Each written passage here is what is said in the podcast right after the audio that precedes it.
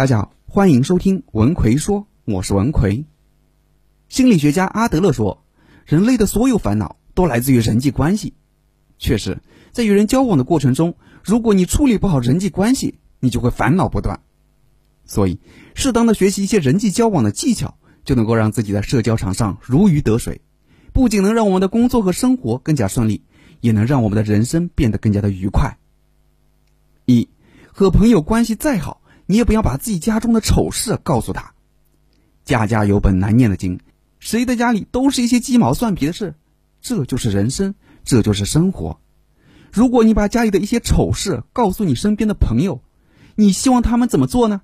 是帮你解决问题吗？不可能吧！你只会成为朋友茶后饭余的笑柄，同时还会让朋友看不起你。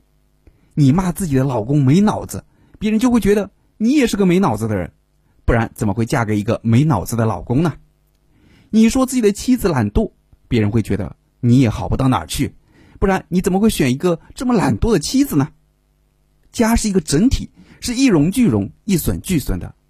所以，无论跟朋友关系再好，也要把握好界限。家中的丑事不要告诉别人，免得自己以后后悔。二，学会用表达感受来代替指责。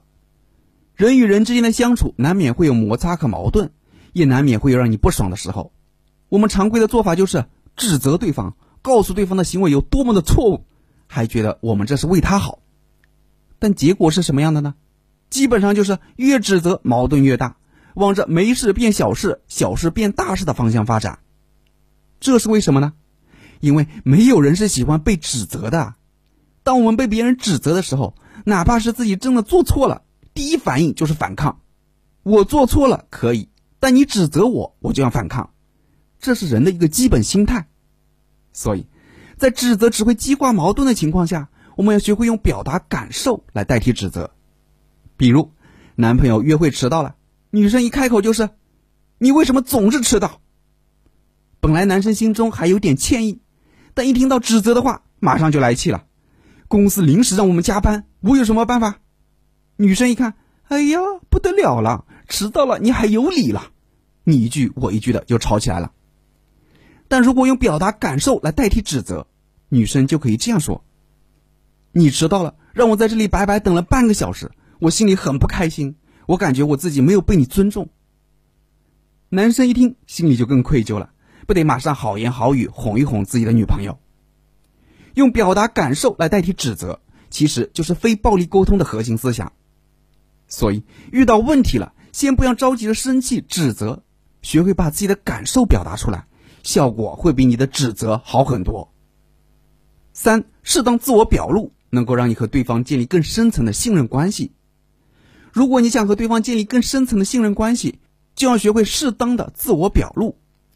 适当这两个字很重要，这个度一定要拿捏好。如果你一股脑的把该说的和不该说的都通通的告诉了对方，就很容易犯交浅言深的错误了，这是很危险的。你想和对方交心，但如果对方完全没有这个想法，你的过度自我表露，在对方看来，你就是一个搞笑的小丑。那怎么去把握好这个度呢？很简单，你先给对方分享一两个稍微带点隐私的内容，比如你的家人、你的工作、你曾经生活过的地方等等，然后你就要看看对方的反应了。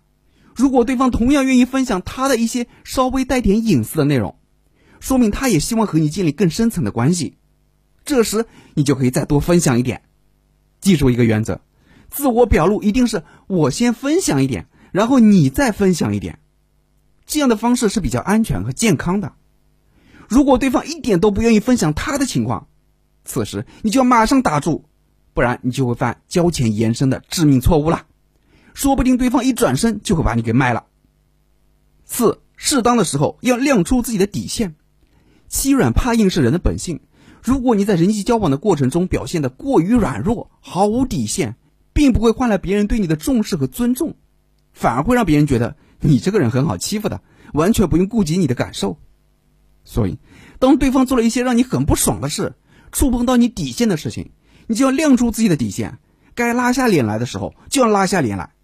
不要怕对方因此而对你产生意见，他都这么对待你了，他都完全没有把你放在眼里，你凭什么还要这么的尊重他的感受呢？对你不友善的人，干嘛还要和他成为朋友呢？你尊重自己，别人才会尊重你。好了，今天主要给大家讲了四个人际交往的注意事项，如果觉得对你有帮助，可以点赞收藏或者分享给你身边有需要的朋友，我相信他一定会感谢你的。好了，今天主要给大家讲了四个人际交往的注意事项，如果觉得对你有帮助，可以点赞收藏或者分享给你身边有需要的朋友，我相信他一定会感谢你的。最近总有学员问我，张老师，我人比较老实，不太会搞人际关系，也不擅长与人打交道，结果就是自己经常在人际交往中吃亏，有苦说不出，甚至因为人际关系的原因，导致自己错失了很多宝贵的机会，怎么办？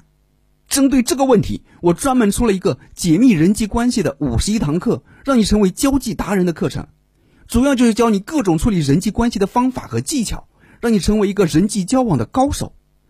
想学习的朋友可以微信搜索我的公众号“文奎说”，然后在公众号里回复“人际”就可以了。我在微信公众号“文奎说”等着你。